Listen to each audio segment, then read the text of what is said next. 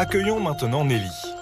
Maman et entrepreneuse, elle vient présenter un produit révolutionnaire dans la tendance du fait maison. Son rêve, comme tous les entrepreneurs, obtenir le soutien des investisseurs. Bonjour Nelly. Salut. Je vois que tu as plein de, de- de petites potions Ouais, euh, je commence devant à me toi. préparer. Ouais. Qu'est-ce que c'est? Tu veux nous expliquer un petit peu? Et ben moi, mon produit, c'est un petit robot de cosmétique maison. Ouais. Et du coup, là, je suis en train de pré-préparer une crème hydratante pour pouvoir faire la démo aux investisseurs tout à l'heure sur le plateau. Ok. Et comment, comment tu te sens? C'est la première fois que je pitch devant des investisseurs. C'est du haut niveau Ouais. euh, dans le panel d'investisseurs. C'est euh, c'est assez impressionnant de Mhm. voir des gens qui ont réussi comme ça. Donc, euh, une vraie inspiration. Et puis, en investisseur, on dit souvent que c'est comme un mariage. Il faut quand même bien s'entendre et avoir les mêmes objectifs au-delà de faire une entreprise qui fonctionne. Moi, mon but, c'est pas juste de faire de l'argent, c'est de, c'est de porter un projet. Ouais. quoi. Euh, Bonne chance. bon courage. merci. Et bonjour, c'est Nicolas de Immobilier Compagnie, bienvenue dans cette nouvelle émission. Et dans cette nouvelle émission, on va toujours analyser qui veut être mon associé. Mais avant, et comme d'habitude, pense à aller sur mon site immobiliercompagnie.com pour travailler avec moi si jamais tu le souhaites. Ou alors tu vas sur immobiliercompagnie.com au même endroit, dans l'onglet livres, il y a des livres, tu cliques, tu cliques et tu les reçois dans ta boîte aux lettres. Ou alors tu prends le téléphone d'un ami et tu l'abonnes sauvagement à cette émission. Ou alors là où tu écoutes l'émission, tu me laisses des petits commentaires, des petites étoiles et on voyage ensemble. Ça me fait très plaisir d'avoir toujours tes messages, tes retours. C'est très agréable et tu sais que les podcasts, c'est compliqué à référencer et j'ai besoin de toi pour ce coup-là. Bref, avant d'attaquer, j'ai laissé cette longue intro parce que je trouvais très original un petit peu déjà ce qu'elle a à dire, euh, no- notamment le fait qu'elle fasse un parallèle entre le mariage et l'association au-delà de l'argent. Et je crois qu'elle a raison, parce que je crois que il y a un détail, ça fait, ça fait euh, bon, si tu me suis depuis un certain temps, on parle de tout dans ces émissions, on part des fois même dans, des, dans tous les sens, on a, on a vraiment la chance de voyager tous les deux et d'aller parfois très très loin. Mais là, on revient un petit peu à l'essence même et on oublie trop souvent que parfois on voit une seule personne parce que on est dans une société qui a tendance à mettre une seule personne en avant, mais que cette personne, elle n'existerait pas sans l'ensemble des personnes qu'il y a derrière elle. Que cette personne que tu regardes, elle ne serait pas là sans l'ensemble des équipes qui la composent. Et cette espèce de, de, de comment je dirais, de culte de la personnalité qui nous glorifie, qui glorifie certains individus par-delà les limites, eh bien, ne tient pas compte de cette simple chose qui vient d'être dite, à savoir que, ben, précisément, comme elle le fait très bien remarquer, au-delà de l'argent, on est avant tout comme dans un mariage, et tu peux gagner tout l'argent que tu veux, si ça ne fonctionne pas avec ton associé, eh bien, ça ne fonctionnera pas tout court. Et je dois te le dire, hyper important de le préciser, mais bah, trouve un associé, quoi. Un ou une. Mais une personne, et d'ailleurs, je vais même aller au-delà de ça. Je pense que pour bien commencer dans les affaires, ça commence par ben, le fait de trouver quelqu'un qui soit en capacité de soutenir tes idées, de te soutenir toi dans les difficultés, parce que on n'y pense pas assez, mais si on est seul face aux difficultés, ben, on se retrouve très seul et c'est comme ça qu'on finit mal. Et du coup, elle a raison de le préciser, mais l'association, la bonne entente, la, la, la création de valeur passe par l'échange. Et franchement, avoir un bon ou une bonne associée, à mon sens, c'est une des clés du succès. Dernier petit bémol et on attaque l'émission, elle a complètement raison. Pitcher pour la première fois des investisseurs de ce niveau-là, c'est vraiment une grosse galère, mais pour autant, tu vas devoir t'habituer, apprendre à, à- parler devant des gens qui parfois t'impressionnent, qui parfois ne sont pas d'accord avec toi, et qui du coup ben, vont te challenger, vont t'obliger à sortir euh, de ta zone de confort, comme on dit dans le dev perso, et c'est ça qui va t'apprendre, te permettre d'aller chercher les ressources nécessaires pour réussir ton entreprise, ton projet, enfin ce que tu es en train de faire. Sans plus de transition, Patrick Magneto. Beauty Mix. Ah, ça me fait bon là. Oh non, pitié. un objet connecté, encore un? Moi, j'ai- je déteste les objets connectés. Et voilà. On est dans l'intro et j'interviens direct. Pourquoi? Parce que la remarque de Eric me fait sourire et elle te concerne. Il a un a priori qui est lié à tout un tas d'éléments qui ne me concernent pas. Mais moi, je voudrais te dire un mot simplement. C'est à toi que je m'adresse. Tu as le droit d'avoir des a priori. Tu as le droit d'avoir des avis et c'est normal, mais il faut apprendre à lutter contre. L'émission, elle n'a pas encore commencé. qu'il attaque déjà avec finalement un aspect négatif de quelque chose qu'il ne connaît pas et pour lequel il n'a aucune raison de réagir de la sorte. C'est vraiment important pour moi de te le préciser. Malheureusement, on est des êtres humains, on est tous faits pareil, et c'est le pire de tes ennemis. Ce qu'il vient de faire là, c'est la pire configuration possible, c'est-à-dire t'asseoir devant quelqu'un, avoir un a priori et juger la personne en fonction de ce que tu connais de la situation, de l'objet connecté. Enfin bon, là c'est par rapport à l'exemple, mais tu comprends ce que je veux dire. Essaye au maximum, c'est très difficile, de te détacher de tes a priori. D'abord parce que ce, ce que tu connais n'est pas forcément ce que tu vas découvrir. C'est-à-dire que tu peux très bien avoir eu des expériences négatives, je dis une bêtise, mais par exemple avec des clés USB, bon c'est un exemple un peu débile, c'est ce que j'ai devant les yeux là. Mais bref, tu peux détester par exemple les clés USB et pourtant tu peux très bien rencontrer quelqu'un qui révolutionne le marché de la clé USB. Tout est possible en fait. Et il faut au maximum essayer de rester ouvert. C'est difficile, mais c'est finalement ni plus ni moins qu'un entraînement, un exercice. Et à mon avis, si tu t'exerces, si tu prends l'habitude de te détacher un peu de tes émotions, de tes premières impressions et que tu t'exerces justement à essayer de rester le plus possible au départ indifférent en laissant sa chance au produit, eh c'est là comme c'est comme ça en tout cas que tu t'ouvres le plus à ce que les gens ont à te proposer. Je te le dis parce que je t'expliquais le parallèle et pourquoi je te parle de tout ça. Tu peux à ce stade tu peux dire mais attends mais l'émission n'a pas commencé Nicolas, quel est ton délire? Quel est le problème? Mais le problème c'est que ce, qu'on, ce que fait Eric ici avec un objet, on a tendance à faire pareil avec les gens et moi je m'inclus, hein, je suis comme toi, on est tous pareils. L'être humain a un mode de fonctionnement qui implique que on se forge finalement une opinion en fonction de tout un tas d'expériences et aussi de souvenirs, enfin d'éléments qu'on a en mémoire, qui vont justement nous donner un a priori plus ou moins positif ou négatif sur une personne. Et pour juste faire un petit peu euh, un parallèle avec l'ouverture, D'abord, premièrement, généralement, quand on n'aime pas quelqu'un, c'est qu'il nous ressemble et qu'il nous renvoie notre image. Et deuxièmement, qui on est, toi, moi et tout le monde d'ailleurs, pour juger les gens. Alors certes, il a un avis sur un objet et tu vas me dire, attends, c'est pas la même chose. Mais moi, ce que j'essaye de te dire, c'est que ne le fais déjà pas sur les objets et fais-le encore moins sur les gens. Si tu as un a priori sur, quelqu'un, regarde d'ailleurs, moi j'ai commencé cette émission, j'aime pas trop Anthony Bourbon pour euh, pour aucune raison valable, je ne le connais pas et je pense que c'est quelqu'un de super. Dans la dernière émission, je l'ai carrément adoré et mon opinion a changé sur lui. Et en plus, j'avais aucune raison parce que je ne le connais pas. Et c'est débile en fait, je suis passé à côté, enfin je passe à côté de quelqu'un de bien, j'en suis convaincu. Et forger son a priori sur quelqu'un sur une espèce d'une espèce de première impression, c'est idiot. Donc, mets ça de côté et laisse sa chance aux gens et aux produits. Je pense que tu as compris le message, on attaque. Bonjour. Bonjour. Bonjour. Je m'appelle Nelly et aujourd'hui je suis venue vous demander 300 000 euros contre 5% de mon entreprise. L'avenir, pour consommer mieux et moins, c'est le fait maison. J'en suis persuadée. C'est pour ça que j'ai créé Biotimix, la solution qui vous permet de créer vous-même tous les produits de votre salle de bain et d'entretien de la maison. Ça, c'est ce que j'achetais avant. Une vingtaine d'ingrédients et des conservateurs à gogo. Maintenant, pour faire ma crème hydratante, je n'ai plus besoin que de 5 ingrédients.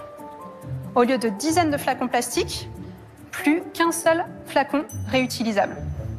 Avec de l'huile d'amande douce, de l'eau de rose, de la cire végétale, je peux fabriquer mon démaquillant, ma crème pour les mains, mon soin visage, avec des ingrédients de qualité que j'ai choisis moi-même. Bon, c'est sûr, euh, moi, je suis chimiste. Mais quand on n'y connaît rien, ça peut paraître intimidant. Et puis, euh, avec les enfants, le travail, on n'a pas forcément le temps ni le courage. J'en sais quelque chose. Et c'est pour ça que j'ai créé Biotimix. L'appli vous guide et le robot fait le reste. Tout ce que vous avez à faire, c'est choisir votre recette sur l'appli mobile, verser les ingrédients dans le robot et appuyez sur le bouton. Et en quelques minutes, vous fabriquez votre produit sain et personnalisé. Vous pourrez suivre plus de 40 recettes, allant de votre shampoing à votre dentifrice, de votre rouge à lèvres à votre lessive. Elles ont toutes été élaborées et validées par nos experts. Donc c'est vraiment en toute sécurité que les débutants peuvent se lancer. Et c'est tellement facile que ça marche. 91% de nos clients utilisent leurs produits faits maison au quotidien. Là, je viens de couper au moment où elle va donner ses chiffres. J'ai le sourire aux lèvres. Énorme. Alors, elle demande 300 000 euros contre 5%. Rien qu'avec le taux de satisfaction client, sans qu'elle ait donné les chiffres, je sais qu'elle fait du chiffre d'affaires. Je l'ai écouté et en fait, je me suis laissé transporter. Franchement, et c'est intéressant de voir que ce début d'émission, Eric avait réussi, juste avec sa petite remarque de 30 secondes, de me transmettre son a priori. Je m'explique, c'est que moi-même, j'ai tendance à être comme Eric, tous ces produits connectés, ça, a tendance à me gonfler. Et je m'attendais à un truc de cuisine. Je sais pas pourquoi. euh, voilà, euh, bon, j'ai pas fait gaffe au nom. euh, D'une chose à l'autre, tu vois, une espèce de mélangeur. Je me dis, bon, encore un presse orange qui va te faire, faire gagner de l'énergie tous les jours. Enfin, je savais pas trop ce que ça allait être, mais tu comprends l'idée, quoi. Et là, ce que j'aime tout particulièrement, c'est son introduction. Elle commence en te partageant finalement sa croyance personnelle. Et tu peux ne pas être d'accord d'ailleurs, ça n'est pas vraiment très grave parce qu'au final, juste elle dit, voilà, moi je crois que euh, pour l'avenir, pour réussir à optimiser la vie sur cette planète, eh bien je pense que le mieux et le moins sont, de, sont nécessaires et que c'est le fait maison qui permet d'obtenir le mieux et le moins. Donc le- la meilleure qualité pour le moins de dépenses énergétiques, le moins de produits utilisés possible.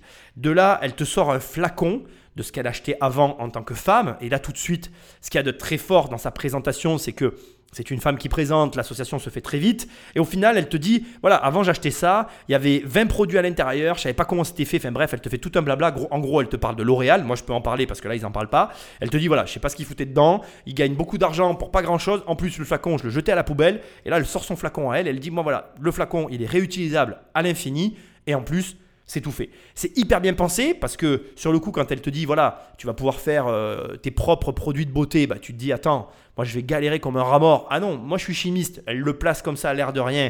Et elle te dit, bah, j'ai fait des recettes sur mon application, t'as qu'à les suivre.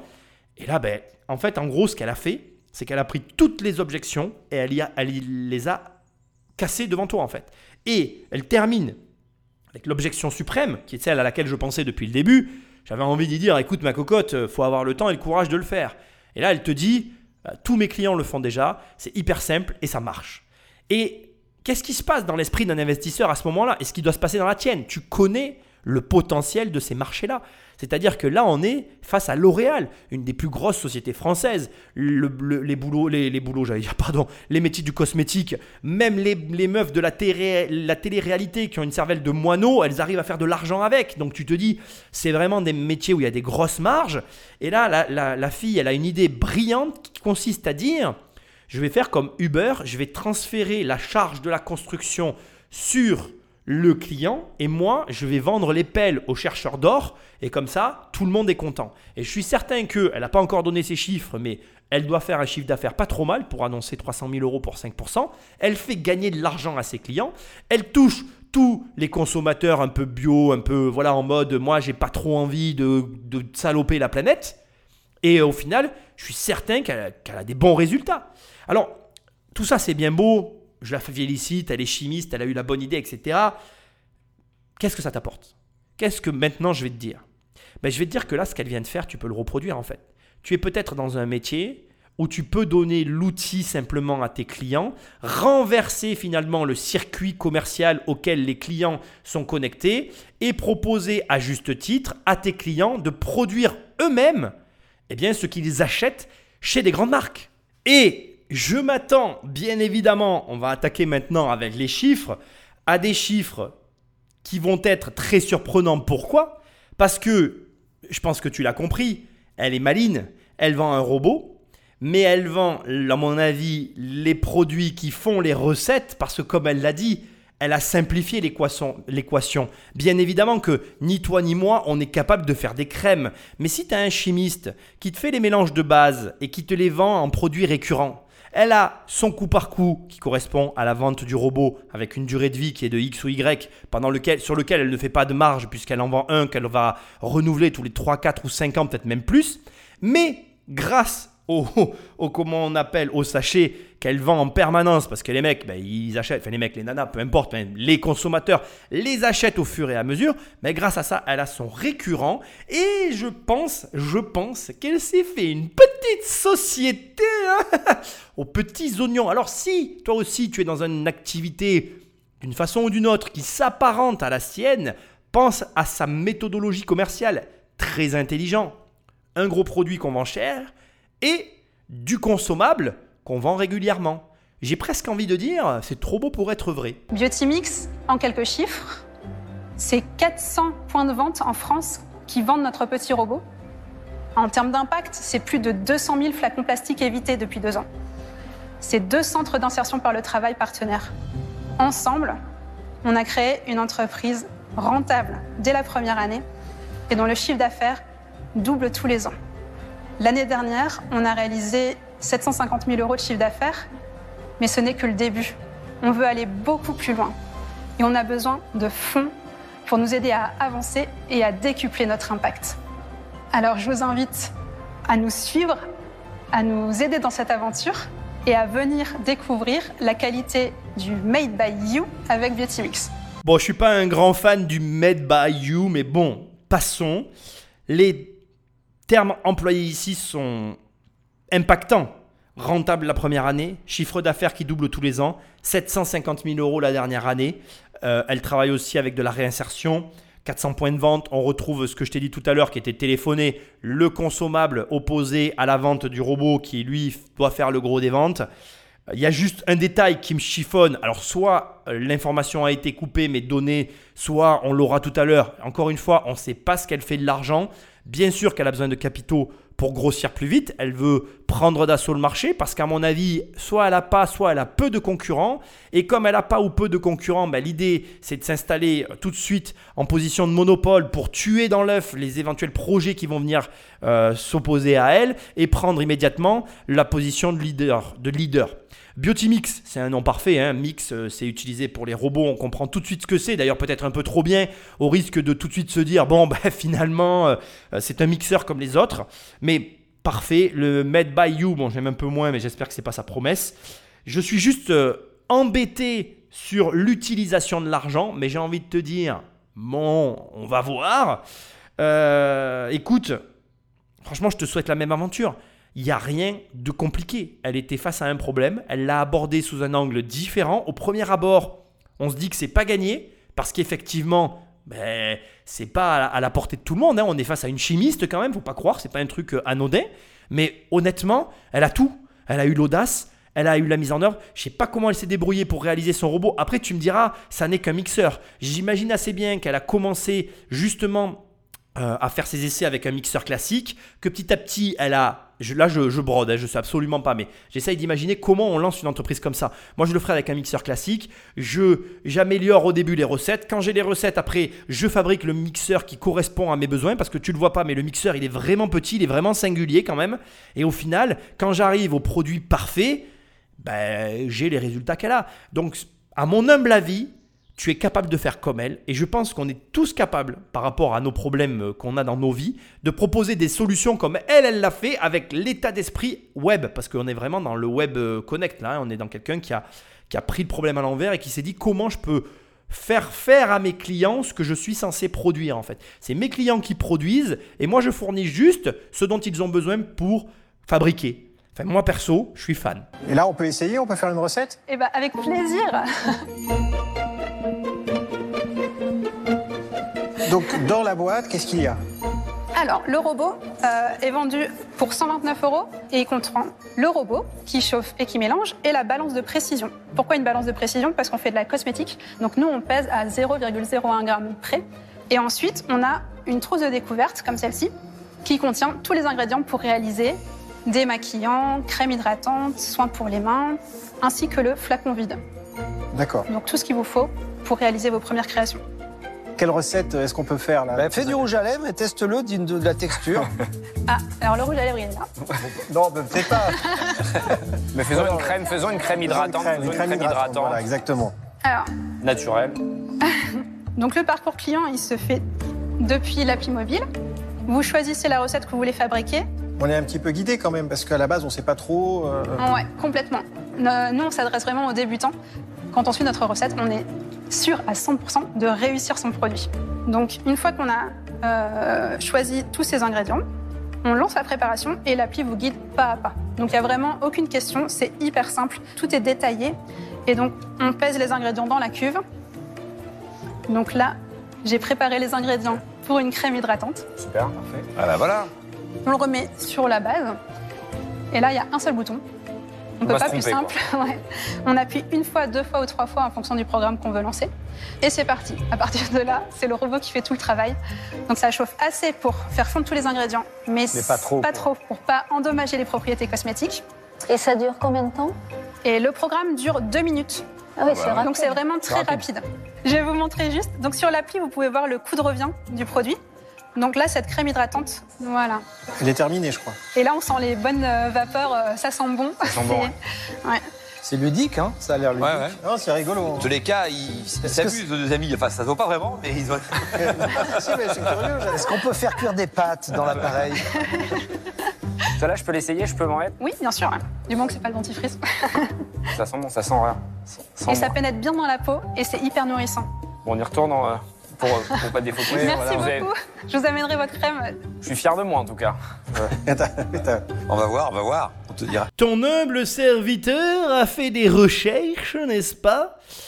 Et euh, la société existe depuis 4 ans. Quand j'ai écouté son discours, j'ai vraiment été très impressionné. Alors d'abord, ce qui m'a fait rire, c'est que, bon, c'est la remarque de Marc Simoncini, bien sûr, hein, on peut mettre des pâtes à l'intérieur, ça m'a fait sourire. Mais indépendamment de ça, sérieusement, ce qui m'a vraiment fait rire, c'est de voir que finalement, Eric, qui était celui qui avait le plus d'a priori, est le premier sur le pont à aller voir la machine, le système, le mode de fonctionnement. J'ai été bluffé, j'ai pas dit un mot, j'ai pas coupé au passage quoi que ce soit, bluffé complètement par ce qu'elle a appelé le parcours client. Et je suis encore plus bluffé par finalement ses expressions, sa réflexion. Je... C'est pour ça que j'ai fait des recherches sur son entreprise parce que je me suis demandé combien ils étaient à travailler dedans, comment elle s'est un petit peu organisée autour de tout ça. Parce que, ben voilà, pour être tout à fait honnête avec toi, euh, c'est pas, euh, comment dire, vraiment, on, on voit quelqu'un qui est, euh, comment je vais dire, qui est tourné vers le client et qui a réellement un souci d'amener la facilité. Alors elle t'explique que la, la balance pè- pèse à 0,01 g près, que euh, elle est sûre à 100% que tu vas réussir les recettes et que il y a un seul bouton que tu appuies soit une fois, soit deux fois, soit trois fois, ça lance la recette et tu es sûr de la récupérer comme il faut. Et en plus, l'application te donne le coût de revient du produit pour vraiment montrer au client que non seulement c'est lui qui l'a fait, mais en plus il gagne énormément d'argent par rapport à ses dépenses habituelles. Vraiment, tout est bien pensé, tu peux même pas avoir d'objection. À ce stade, en tout cas me concernant, bah, j'ai juste envie de dire, bon je le fais où le chèque? Restons peut-être sur les, sur, sur- sur les différences de prix. C'est-à-dire que, grosso Ouais. modo, donc, euh, ça, vous avez, j'imagine que vous connaissez par cœur, le budget cosmétique, donc, dans un foyer, donc, euh, classique, c'est à peu près combien? Et, et grâce à votre équipement et à ce que vous faites, est-ce que déjà on abaisse euh, le coût moyen du budget familial? Alors ça dépend énormément, hein, bien sûr. On a sûr. des, des habitudes de consommation différentes, mais ça va être au minimum 250 euros par an si on cumule les produits d'hygiène, de soins euh, et avec le robot à 129 euros et rentabilisé finalement en quelques mois. On a des clientes qui ont rentabilisé leur, euh, leur robot après avoir fait deux crèmes parce qu'elles utilisaient avant des, Des crèmes très haut de gamme et voilà et elles ont retrouvé la même qualité et la même satisfaction avec leurs produits faits maison. Et le Biotimix, il est fabriqué où? Le robot, lui, euh, est fabriqué en Chine. D'accord. C'est un choix qu'o- qu'on a fait euh, pour des raisons économiques, pour pouvoir proposer le prix le plus abordable possible à nos clients. Et puis moi-même, ayant travaillé en Chine pendant très longtemps, je connais très bien le pays.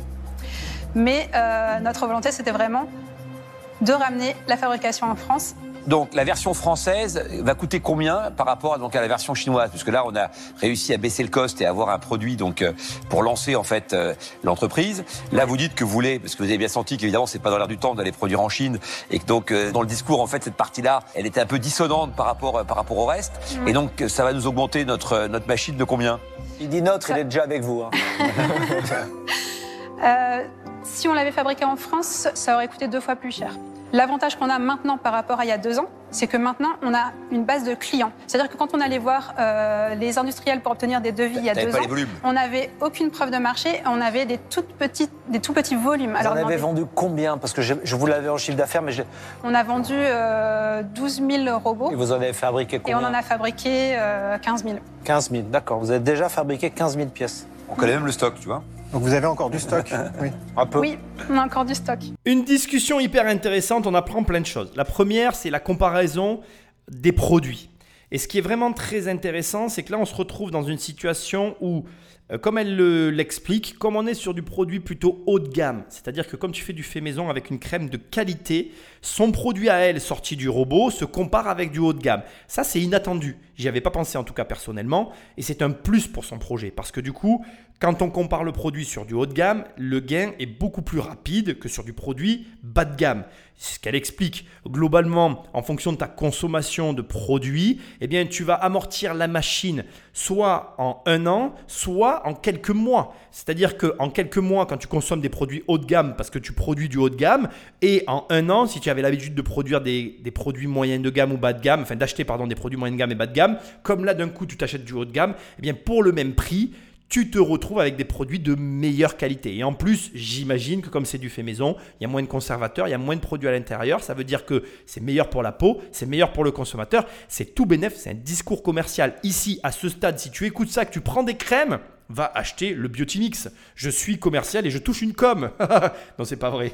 J'ai pas de lien affilié, je te rassure. Mais discours marketing hyper important et hyper déterminant pour les investisseurs. En tout cas, moi, je trouve ça super. Ensuite, là, ça devient vraiment intéressant. Elle a fabriqué en Chine. Elle te dit qu'elle connaît la Chine, elle a travaillé là-bas. Énorme avantage concurrentiel. Elle a produit directement là-bas pour des raisons de coût. Et parce que, si tu veux, comme elle l'a dit très justement, elle lançait sa machine. Elle a visé un prix où on va dire tout le monde peut se positionner.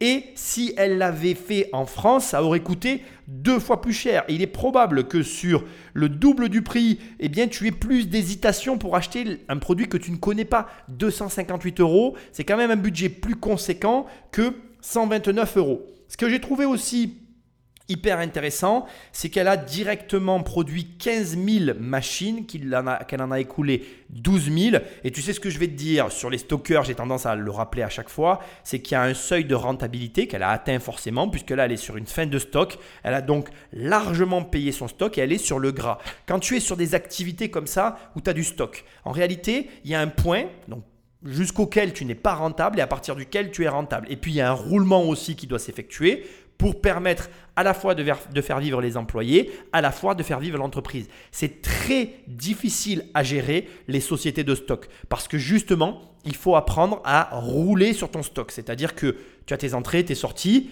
tous tes flux qui doivent être payés, ben, tes dépenses de stock en entrée et tes ventes de l'autre côté et toute la manutention avec les salariés, etc., doivent être payés et tu dois dégager une marge suffisante pour aller chercher le gras qui va te permettre de te servir dessus. Franchement, je suis impressionné parce que c'est une petite nana qui a créé ça comme ça. J'ai hâte d'avoir plus de détails sur ces chiffres parce que vraisemblablement pour moi, en tout cas, on est sur un truc hyper technique. J'ai du mal à croire qu'elle est seule. Pour l'instant, on a peu d'informations sur les backstage, sur euh, qui il y a derrière elle ou avec elle. Et j'en suis euh, même interrogatif parce que je me dis, soit elle a déjà fait des tours de table, elle a déjà des associés. Dans ces cas-là, l'entreprise n'aura pas vraiment le même profil. Soit elle l'a fait seule, j'ai du mal à le croire. Et dans ces cas-là, ben, bon, ben, je serais bluffé. Et franchement, il faut y aller direct. Soit il y a une dernière possibilité, ce sont des associés, un ou des associés avec elle, et l'entreprise, ben, elle est méga cool. Et bon, reste une question euh, subsidiaire mais cruciale. Quand tu es sur une société de stock, il faut quand même un capital de départ. Donc je me dis, on n'en a pas non plus parlé. Comment elle a lancé? Il y y a pour moi une interrogation autour de l'entreprise sur laquelle il va falloir lever le voile et pour laquelle on va pouvoir à la fin pouvoir se décider oui ou non si on investit ou pas. En tout cas, moi ce que je veux te dire, c'est que déjà ça te montre que c'est possible. Pas sans, à mon avis, sacrifice, mais c'est largement possible. Et pour moi, on est pour l'instant sur une entreprise hyper intéressante. Vous avez investi combien d'argent au début, au total? Donc euh, notre investissement initial était de 500 000 euros. Moi, personnellement, euh, j'ai mis toutes mes économies, donc j'ai mis 130 000 euros dans ce projet. Donc ça vous montre aussi que moi, je porte ce projet. Ah, Mais ça, on n'en a pas de doute. hein. Bien sûr, bien sûr, bien sûr. Et vous avez combien du capital aujourd'hui? Euh, donc euh, j'ai fondé l'entreprise avec mon frère. Euh, et donc euh, moi, j'ai 80% et Mathieu 20%. Et c'est lui qui a apporté finalement les euh, 370 000 euros? Non, le, on a levé ensuite de la dette. Donc, Ah, c'est de la dette? Ouais, auprès de la BPI et de la région Centre-Val de Loire. Donc euh, des super soutiens qui nous ont permis de nous lancer et qui nous ont fait confiance euh, dès le début. Euh, Vous êtes où? On est basé à Chartres. Quelles sont les marges sur le robot? Et quelles sont les marges sur les ingrédients On a une euh, marge qui nous permet de distribuer en magasin comme en ligne euh, et de pouvoir dégager assez de profit. Alors, Je vous ai posé une question simple. Combien coûte le robot? Il coûte 129 euros pour nos clients. Vous l'achetez combien livré de Chine, euh, tout détaxé? Euh, alors, nous sommes distribués en magasin. Donc, comme vous le savez, tous les ans, on a des négociations annuelles avec nos distributeurs. Donc, ce n'est pas ici que je vous donnerai les chiffres exacts. Vous avez Je- au moins x2 pour pouvoir être distribué. Bah non, mais On si c'est dire x2, ça. c'est pas possible. Non, Je sais pas. Normalement, on est plus, enfin, sur, du, sur du hardware comme ça, surtout si on veut être distribué, euh, on est plutôt à x4. on, est, on est complètement dans les, dans les, euh, Dans les standards. Dans les voilà, standards. tout à Et fait. l'entreprise gagne de l'argent. Donc c'est qu'a priori la marge est Mais correcte. on, on est un peu plus dans les standards du x4 ou du x2 Parce que vous nous demandez 300 000 euros, euh, vous valorisez l'entreprise euh, 6 millions d'euros. Euh, il faut la justifier, cette valorisation. Est-ce que vous avez souvent vu des startups euh, qui, euh, dès la première année, dès la deuxième année, réussissent à être rentables si le business de base faisant n'est du pas hardware solide? Non. En faisant du hardware, tout à fait. Oui, Marc a On raison a- de préciser effectivement donc en vendant du hardware. Ouais. Eric, il est, il est cinglant, Eric, cette année. Hein Alors, c'est vachement intéressant. Alors, on est sur du lapsus euh, de, de langage. Je suis obligé de commencer par ça. Le hardware. C'est quoi le hardware? En fait, le hardware, finalement, dans le milieu startup, c'est le terme qui est employé quand tu proposes un service physique. Genre, tu vends des barrettes de RAM, tu vois, d'un ordinateur, bah, tu fais du hardware. C'est-à-dire que tu crées quelque chose de, de physique. On vend à son client un produit avec lequel il repart. Donc là, on a bien évidemment étendu le terme hardware, hardware pardon, au euh, beauty mix euh, qu'elle propose. Et, si tu veux, c'est un lapsus de langage. Elle vend pas du hardware, elle vend des, des produits tangibles. Et en fait, la discussion qu'ils sont en train d'avoir, c'est juste qui, qui, qui consiste à dire que, en général, quand tu fais un prévisionnel sur des produits comme ça, euh, que tu vas vendre en tangible, c'est rare que sur la première année, tu sois rentable. Parce que ben, la raison, tu la connais, on en a parlé tout à l'heure, mais on va en reparler maintenant, parce que tu peux arriver, bien évidemment, à calculer le, le- la marge qu'elle a. Je vais, je, vais, l'ai calculé, donc je vais te la donner. Euh, mais bien évidemment, le débat ici, mais Eric a raison, c'est, attends, réponds au moins aux questions. Tu demandes 300 000 euros, tu peux pas arriver et chercher à cacher l'information cruciale qui fait dire, euh, voilà. Donc, bon, revenons maintenant au départ de tout ça. Donc déjà, elle a mis 130 000 euros perso. Son frère s'est associé avec elle et ils sont allés chercher de la dette. Alors si tu écoutes cette émission, je voudrais quand même t'expliquer une chose. Quand il y a de la dette dans une entreprise, c'est pas un problème en soi. hein. La dette, c'est des charges. Et déjà, bon, en fonction, il y a plusieurs types de dettes. Et les dettes peuvent être inscrites en fonction des activités à divers endroits dans un bilan. Je ne vais pas essayer de rentrer dans du trop technique parce qu'ici mon but c'est quand même qu'on soit dans le fun et dans l'amusement. Et il faut que tu saches que ça c'est vraiment, euh, moi je le vois tous les jours. hein. En plus, au moment où j'enregistre cette émission, c'est rigolo. Ce matin j'ai fait une évaluation pour une dame d'un appartement. Et alors la dame elle me dit, je le vends que si monsieur vous me retrouvez un logement à acheter derrière? Donc je lui dis oui, je peux vous aider, mais avec le budget que vous allez avoir, malheureusement la dame elle a un certain âge et elle a un petit appartement qu'elle va pas vendre cher. Je lui ai dit, vous allez devoir, en plus je lui ai expliqué comment faire. Je lui ai dit, vous allez devoir faire un crédit pour éviter de racheter le même type de logement, pour éviter d'avoir le même type de problème, pour éviter d'avoir le même type de locataire. Et la dame, elle me dit, ah non, non, mais moi, je veux absolument aucune dette. C'est hors de question que je fasse un crédit.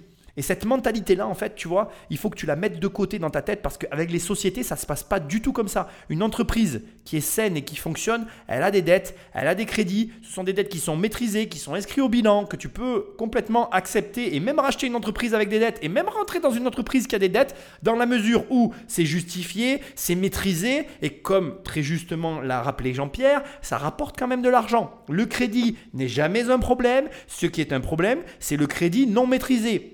Il y a deux types de crédits, même 3, même 4, même 5. Il y a le crédit qui est supérieur au revenu et qui est bien évidemment dans tous les cas de figure un problème. Et encore, je veux quand même le préciser ici parce que j'ai l'occasion de le dire.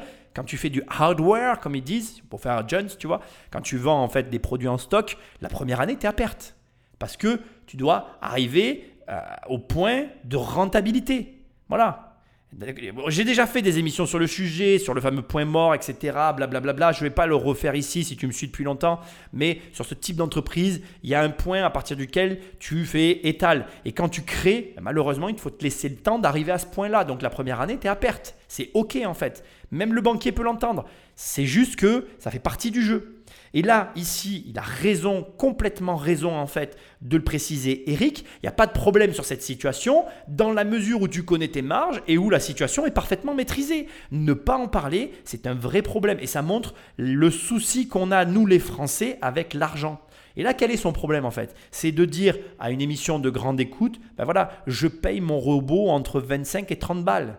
Ça la gêne en fait, parce que c'est le prix qu'elle le paye. Pourquoi je le sais? Parce qu'en gros, entre 25 et 30 euros, ça lui fait un coût d'acquisition entre 380 et 450 000 euros pour le stock global. Il lui restait 50 000 euros de frais, de fonctionnement pour la première année.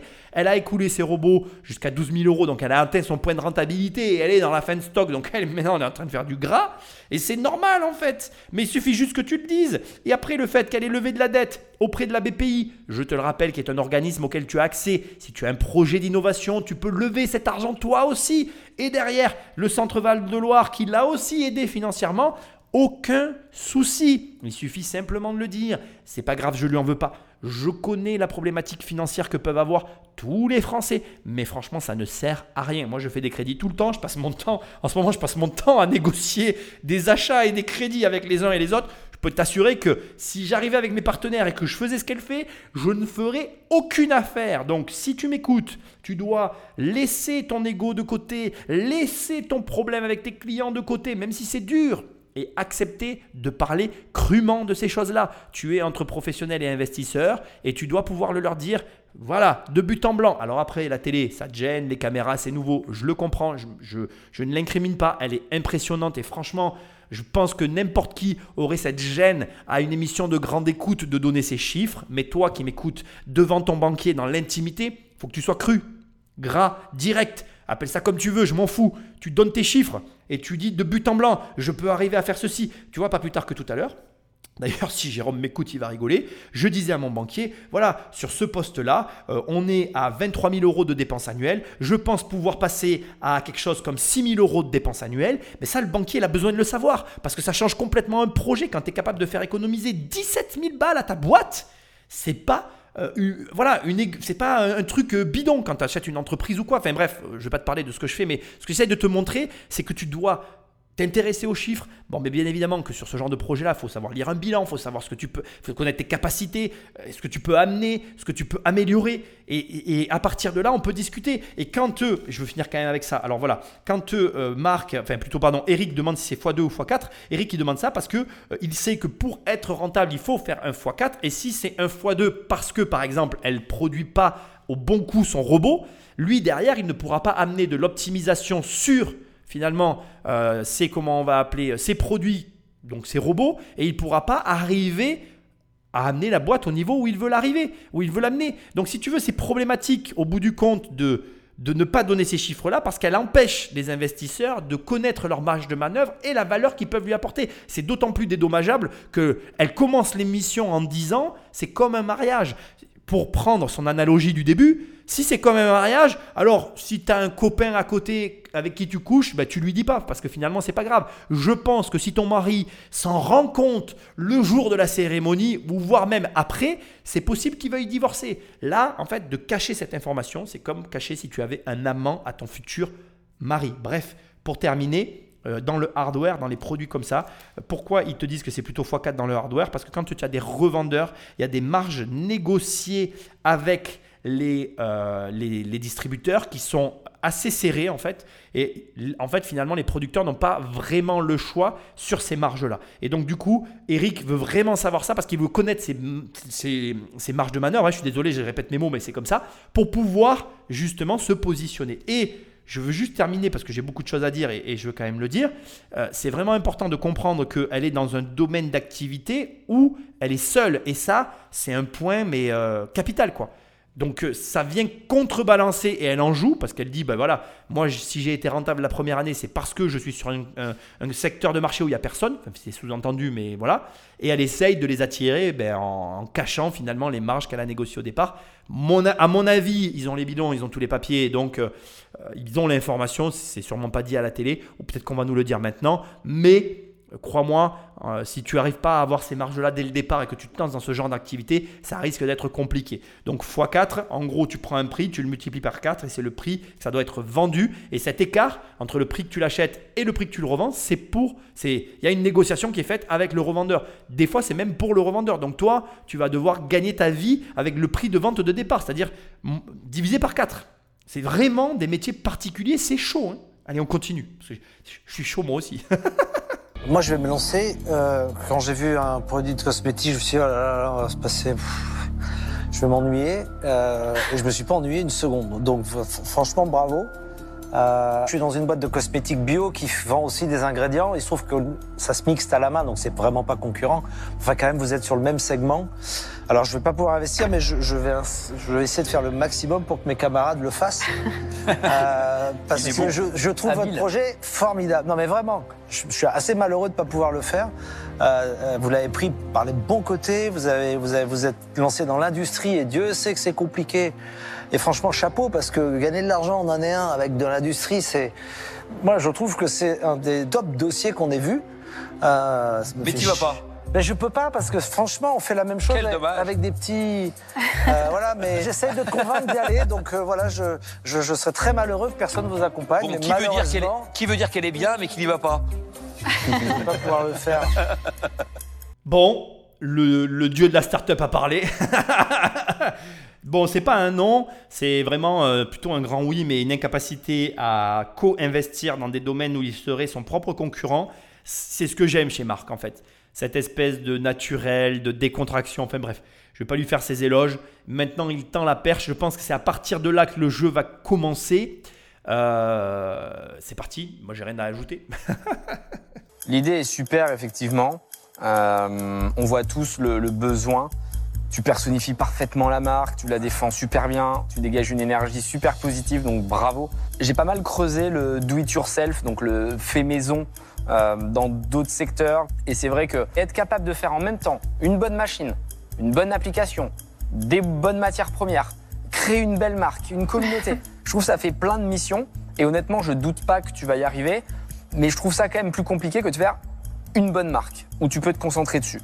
Donc pour ces raisons, je ne vais pas faire le dossier. Anthony a raison dans ce qu'il met en avant. C'est-à-dire qu'il souligne un élément qui m'a impressionné dès le départ d'ailleurs, c'est sa capacité qu'elle a finalement à développer tout ce qu'elle a développé en parallèle, j'ai même envie de dire concomitamment. Ouais, j'ai placé ce mot-là. C'est-à-dire qu'en gros, c'est vrai que quand tu y réfléchis quand elle a fait un boulot de titan quand même. Elle a une application qui te fait les recettes que tu suis, machin, t'as tout dans ton téléphone. Elle a le robot mixeur ultra simple, bien pensé et joli qu'il faut continuer de porter. Et elle a les ingrédients à assumer, sans quoi tout ça ne fonctionne pas. C'est certain que, et en plus de ça, effectivement, il a raison, il y a l'image de marque à porter, elle la représente. Ça fait beaucoup sur une seule épaule, sachant qu'ils sont deux maintenant, on a les infos. C'est vraiment, euh, ouais, ouais, c'est c'est vrai que tu, as, tu aurais tendance à te dire, ça fait beaucoup pour une seule femme, même s'il y a son frère derrière. Après, c'est aussi pour ça qu'elle est là. Et c'est un peu, pour l'instant, ce qui m'attriste dans ce dossier, et je sens que j'aurai pas la réponse, c'est qu'est-ce qu'elle fait de l'argent, quoi. Parce qu'elle demande quand même 300 000 balles. J'aimerais bien savoir ce qu'elle fait.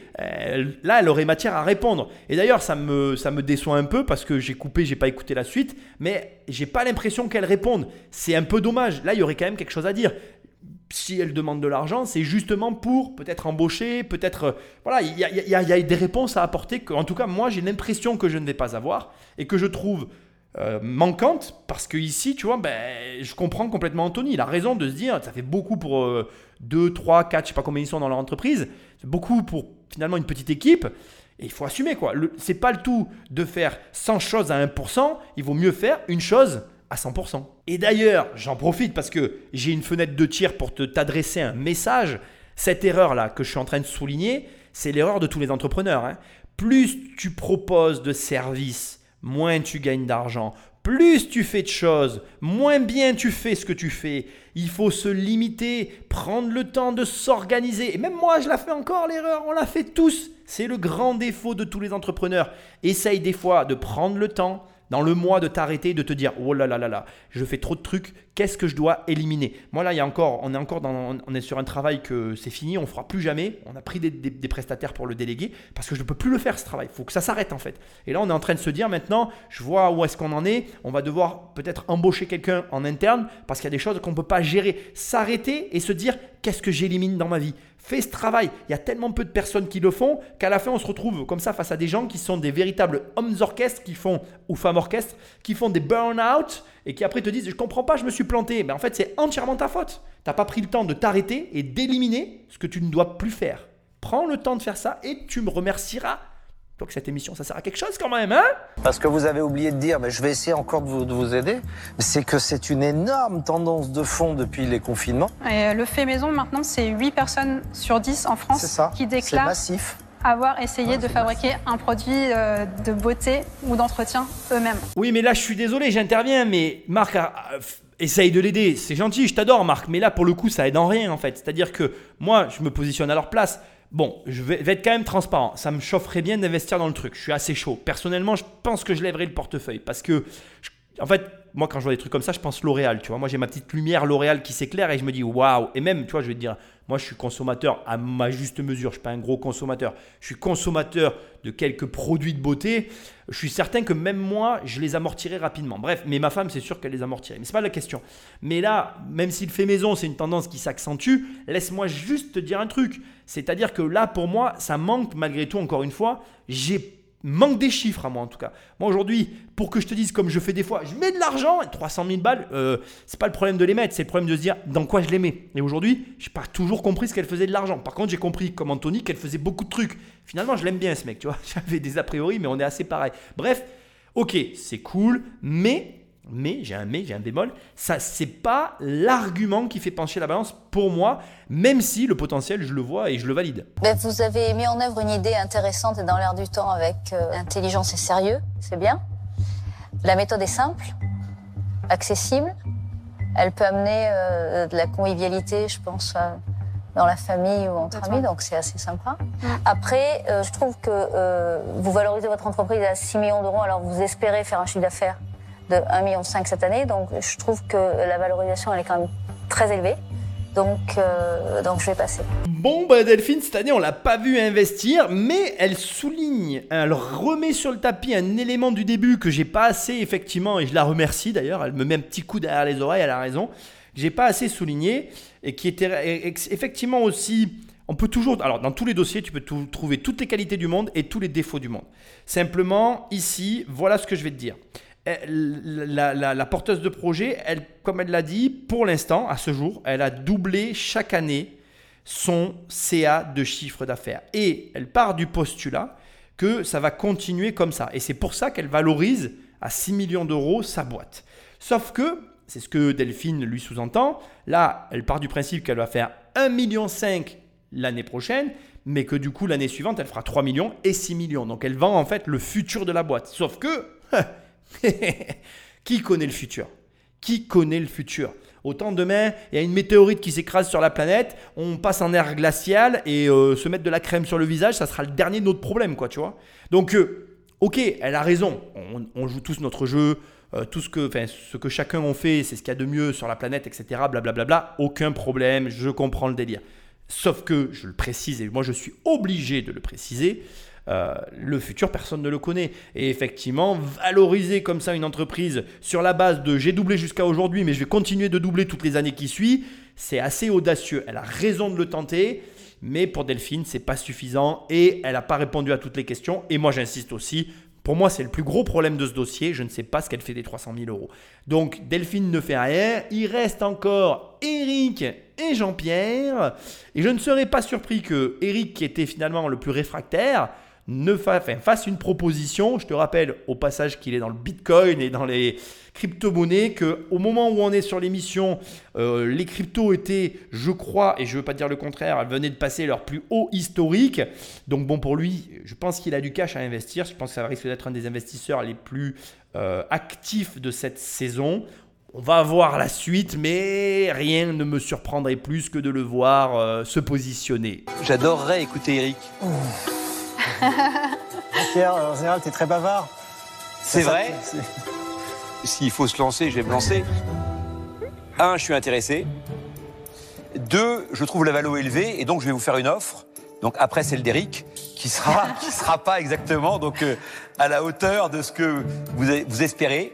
Mais en tous les cas, moi j'ai envie d'y aller. Voilà. Donc euh, j'attends de savoir si Eric veut y aller aussi et donc s'il y a un petit match entre nous ou si je suis tout seul à vous faire une offre. Alors je suis mort de rire parce que je viens de finir euh, dans, ma formation 1 million le, le module complet sur la négociation et je te le dis direct, une des règles les plus connues de négociation, c'est euh, celui qui parle en premier a perdu et Jean-Pierre le sait. Ça fait pas de lui un bon négociateur parce qu'il a tort dans ce qu'il est en train de faire. Il y aurait d'autres méthodologies pour se positionner tout de suite et faire partir Eric, mais je suis pas là pour t'enseigner ça, je l'apprends dans ma formation. Je suis là pour te signifier simplement que Jean-Pierre respecte une des règles ancestrales de négociation qui fonctionne. Il laisse simplement Eric parler en premier pour ensuite lui se contre-positionner pour voir si, premièrement, ce que va proposer Eric, et il le sait, Eric a tendance à négocier maintenant. Ils ont fait quelques startups ensemble, il a vu le comportement d'Eric. Il sait que Eric va faire une contre-proposition par rapport à ce qui a été euh, premièrement euh, affiché. Et lui, il va profiter de cette contre-proposition pour mettre la sienne en valeur. C'est très malin et tu peux déjà, toi, te servir de cette méthode parce qu'elle fonctionne parfaitement. Et tu peux même t'en servir en immobilier, par exemple, en envoyant une mule. C'est-à-dire que tu envoies un de tes potes faire une offre bien basse et puis toi, tu passes derrière et comme ça, tu es sûr d'avoir, en tout cas, la meilleure offre des offres que tu maîtrises. Tu vois le truc? Allez, Eric, à toi. Il est de plus en plus malin. le- L'autre, il- en fait, il a repris le- l'émission en main et euh, il fait ses règles. hein. Bon, Eric, Ok. Est-ce que oui, c'est sûr que si Eric fait pas d'offre,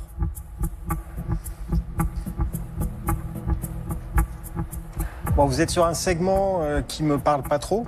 euh, parce que euh, effectivement, euh, tout ce qui est beauty, etc., les crèmes, les machins, les rouges à lèvres, j'y connais rien. Par contre, je suis quand même assez impressionné par ce que vous avez réussi à faire.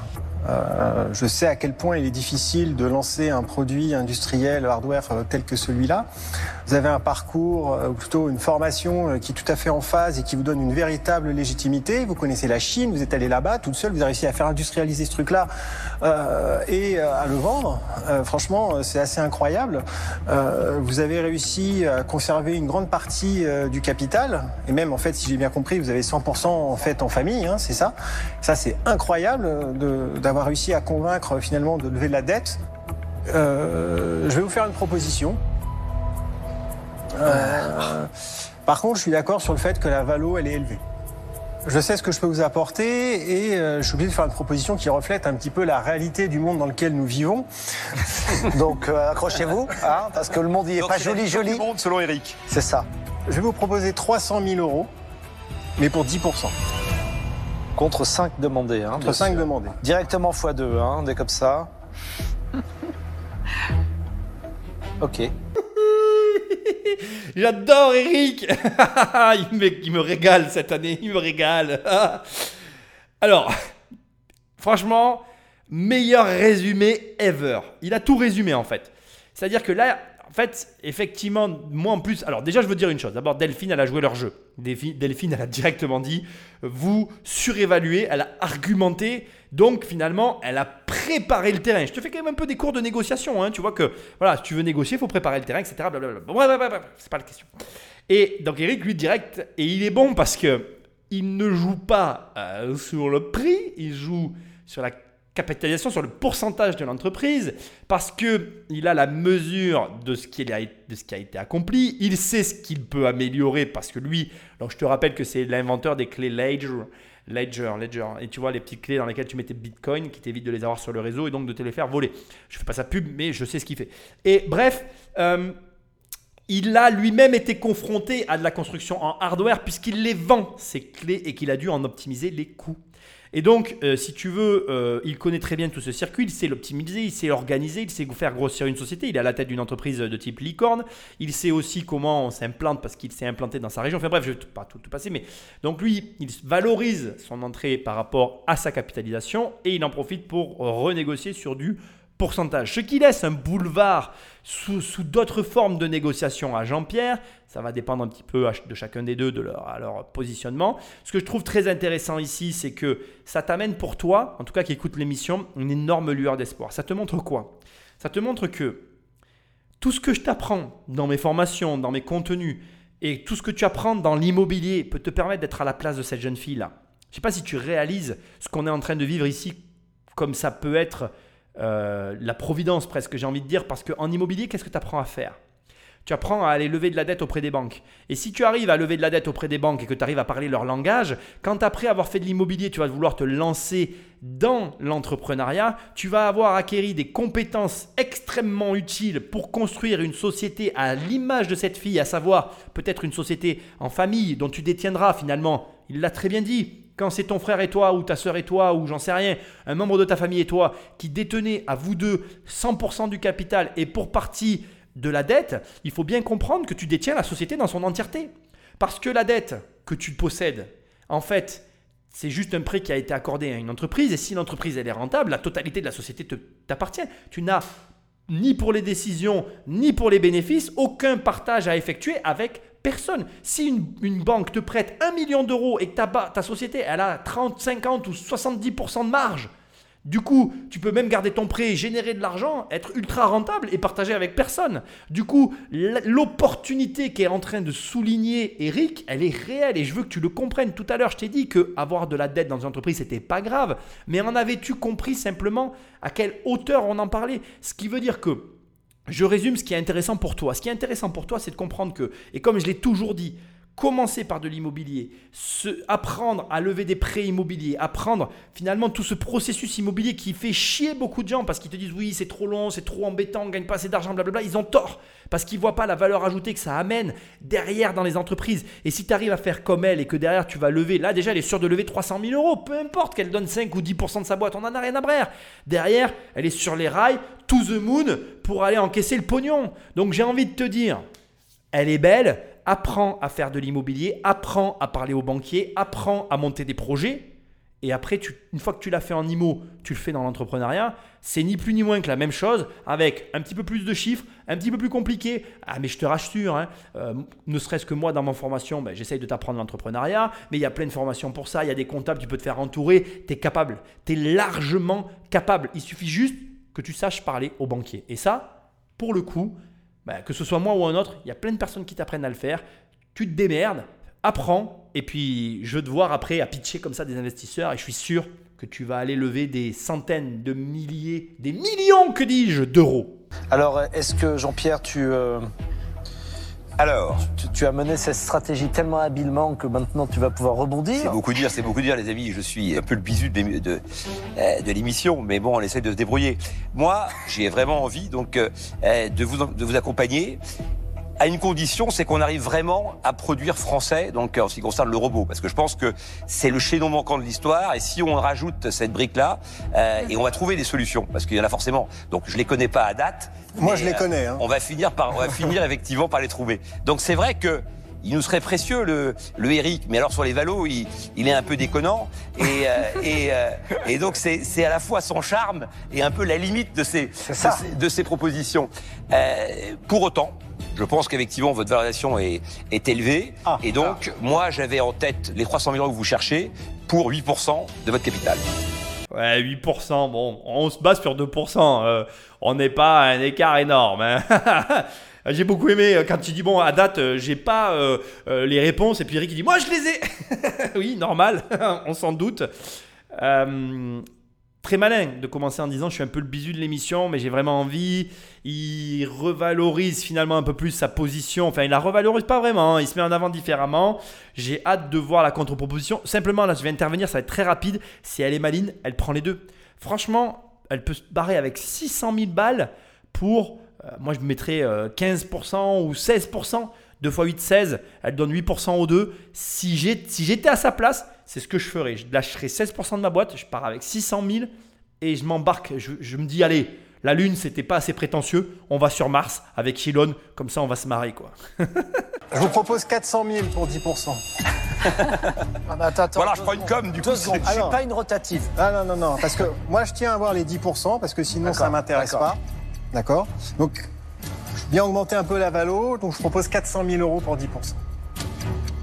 Euh, donc Jean-Pierre, bien sûr, tu étais à 300 000 euros pour 8%. Après, vous, vous avez le droit de préférer 300 000 euros à 8 que 400 à 10. Enfin, c'est votre choix. Sauf si il y a une surproposition de Jean-Pierre par rapport à celle d'Éric. Ou est-ce que tu considères Non, non, que mais moi je fait pas dans la surenchère parce que je pense qu'il y a deux propositions Voilà. qui euh, finalement euh, sont assez assez étayées avec euh, deux profils qui sont euh, qui sont assez différents et finalement donc vous avez la chance maintenant de pouvoir choisir et d'ailleurs pour faire ce choix je vous propose qu'on change un peu les règles. Venez vous asseoir ici et on va se mettre tous les deux, viens Eric, on va se mettre tous les deux là-bas parce que j'aimerais ressentir ce que c'est que le stress, Le du candidat. Avec Donc les- allez-y, prenez mon fauteuil. Donc là, vous avez le choix entre le barbu de droite et le barbu de gauche. Alors déjà, est-ce qu'on est bien installé? On est vachement mieux ici. Euh, ouais, le bisu, il s'y connaît en égo. Là, il vient de faire euh, très très beau, là, très très belle manœuvre. Là, en fait, il vient de, de faire un renversement de situation. J'ai pas vu la fin, mais c'est lui qui l'emporte. Je, c'est pas une question d'argent. Il n'y a pas que l'argent. En fait, euh, tu sauras que c'est marrant parce que j'ai fait cette formation sur la négociation, c'est drôle. Euh, si tu m'écoutes et que tu es un de mes élèves et que tu pas regardé cette négociation, je suis en colère, cette formation. Là, en fait, en gros, il a renversé la situation, il a fait un changement de cadre et il a fait en sorte que elle, euh, en fait, il va, il, a, il, a il va attirer de la sympathie sur elle et je suis quasiment certain que c'est elle, c'est lui qui va choisir. Plus pour des raisons de sympathie que des raisons logiques. Et d'ailleurs, ça va être intéressant de voir si j'ai raison ou si j'ai tort. Ça ne veut pas dire que je serai un bon négociateur pour autant. L'être humain n'est pas logique. Nous ne sommes pas logiques. Et là, en fait, il a pris la main. Euh, je pense qu'il a commencé à prendre la main en lui parlant du Made in France parce qu'il a. Je pense que j'en suis convaincu. il y a des, alors je vous le dis, il y a, il y a des. D'ailleurs, ça me fait très plaisir. Il y a des personnes qui, qui participent à ces émissions, qui finissent grâce à toi, qui partagent l'émission, qui finissent par écouter mon travail et qui m'envoient des messages avec qui j'écris et tout. Ils sont tous super sympas et on m'a confirmé que les émissions étaient coupées. Et je pense qu'il a pris la main au moment où il a parlé du Made in France. Et vraiment, euh, c'est intéressant parce que ici, ça va te montrer, si j'ai raison, que les meilleures offres ne sont pas forcément que des offres financières. Tu peux arriver sur une affaire, ne pas forcément avoir l'argent, ne pas forcément proposer la meilleure offre, mais pour d'autres raisons te démarquer et réussir à l'emporter. Et ça serait franchement, si j'ai raison, ça serait une des meilleures émissions que j'ai faites parce que ça t'a montrerait à toi qu'en fait, ce monde dans lequel on vit, contrairement à ce que tu peux croire, d'abord, premièrement, il n'est pas dirigé par l'argent. Et deuxièmement, si tu sais faire, ça veut dire que tu n'as pas besoin d'avoir de l'argent pour réussir. Et crois-moi, je vais, pas, je vais arrêter de parler maintenant, je vais, je vais lâcher le suspense et regarder la suite avec toi. Mais si j'ai raison, et je pense que j'ai raison, eh bien, ça te laisse énormément d'espoir. Toi qui m'écoutes, si tu n'as pas d'argent, tu peux y arriver. Je t'assure que c'est vrai. J'ai réussi sans argent. Je sais qu'il y a beaucoup de gens qui en doutent et pourtant c'est vrai. Mais là, tu vas voir que Eric a fait la meilleure des deux propositions. Et si j'ai raison, c'est pas lui qui l'emporte. Et tu verras que c'est pas l'argent qui l'emporte à tous les coups parce que ça n'est pas ce qui drive les êtres humains. C'est comme ça. Donc bonjour, je Jean-Pierre Nadir, j'ai 56 ans et j'aimerais vraiment être votre associé. Je pense que les choses sont claires. Je pense que ici, il y a un partenaire qui peut vraiment vous aider et un autre qui sert pas à grand chose, même s'il est très sympa. Vous avez besoin d'appeler votre frère, peut-être? Non, non, on s'est, on s'est mis d'accord euh, avant D'accord, l'émission. d'accord. Euh, et on s'est dit qu'on avait besoin de 300 000 euros. C'est, c'est vraiment le budget qu'on a établi et c'est l'argent qu'on a besoin de lever. Donc je pense qu'on va rester sur euh, les 300 000 euros dont on a besoin Donc, avec l'offre- Monsieur Nadir. L'offre de Jean-Pierre. Mais j'y crois pas. Il m'a offert son fauteuil, donc c'était pas... Elle est extraordinaire. Merci. Elle est extraordinaire. Parce qu'en plus, elle ramène pas 100 000 balles de plus. Elle sait ce qu'elle veut et pas plus. Bah, bravo. Allez tiens, je vous raccompagne jusqu'à là parce que j'ai jamais été voir la pièce là-bas, je vais avec vous. Allez, salut les gars. Salut, hein.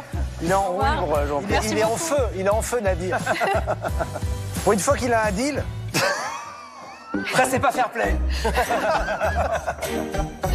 Ouais, non, mais c'est pas possible. Ça fait trop pragmatique, Ouais, ça fait t'es trop euh, mathématique. Mais non, mais Faut non. un peu d'émotion, t'es trop ingénieur. Enfin, après, quand, quand il fait, il fait bien.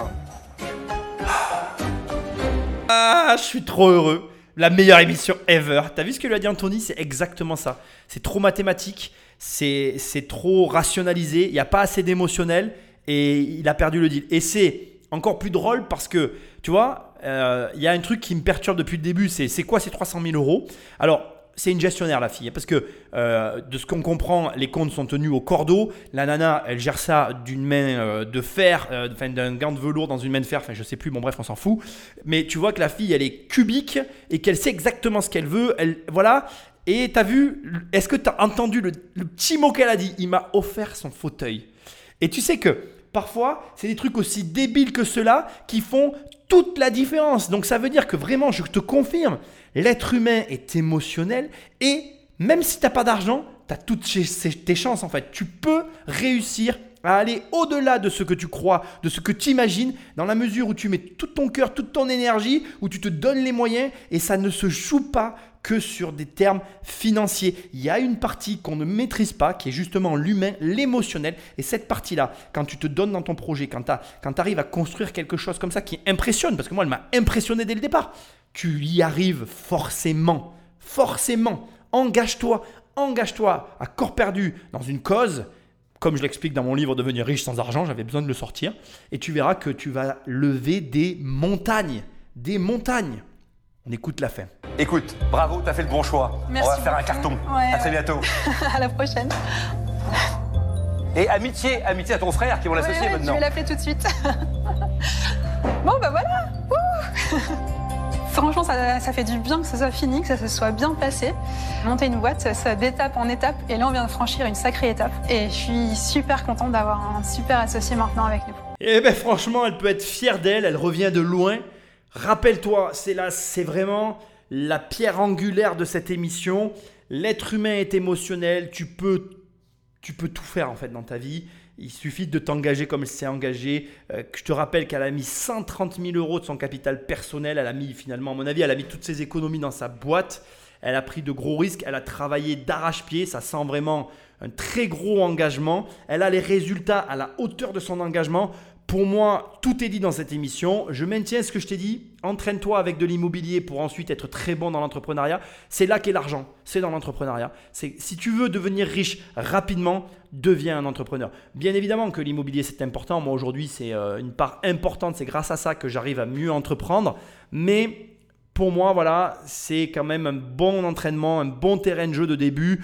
D'abord pour te générer du capital, parce que tu vois, regarde, elle a quand même commencé avec 130 000 euros. C'est quand tu as la chance d'avoir ce capital-là. Alors, je sais pas comment elle l'a obtenu, ça aurait été intéressant de le savoir d'ailleurs, mais ça te permet d'amorcer quelque chose. Donc, l'immobilier peut te permettre d'avoir ce capital. Et deuxièmement, bah, bien évidemment, c'est le travail. Ça, je peux pas le faire à ta place. Mais ici, on essaye de faire travailler ses ménages, parce que crois-moi, travailler beaucoup, c'est bien.